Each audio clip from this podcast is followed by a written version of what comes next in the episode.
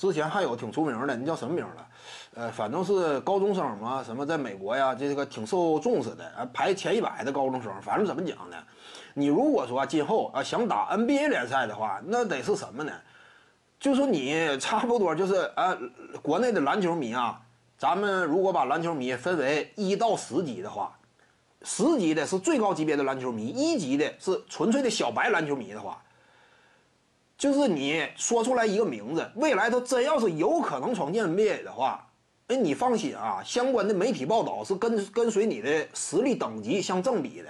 你不可能说啊，你在美国大学已经是叱咤联赛了，NCAA 当中举足轻重了，啊，比詹姆斯他儿子都出名了，你不可能说相关的报道那么少。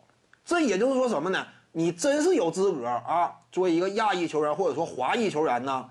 中国人在 NCAA，你如果说在那儿打比赛的话，呃，锻炼自己、提升自己的话，在那个联赛当中，你真要好使，未来有机会闯进 NBA，你的上线前景非常突出的话，差不多应该是什么？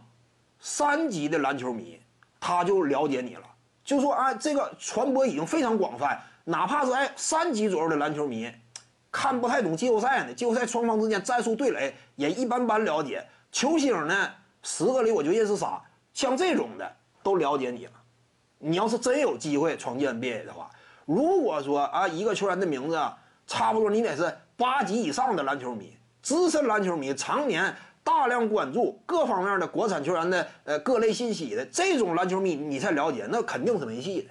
就是说你太小众了，就你现在的名气完全不行嘛。你真说能力特别强，你名气不可能那么低啊。就在呃呃在美国打球这些。这这很很很容易理解吗？有没有机会闯建 NBA 呀？看来是没机会呀。就目前这些，基本上都是嘛。你从这个角度非常容易理解。徐静宇的八堂表达课在喜马拉雅平台已经同步上线了。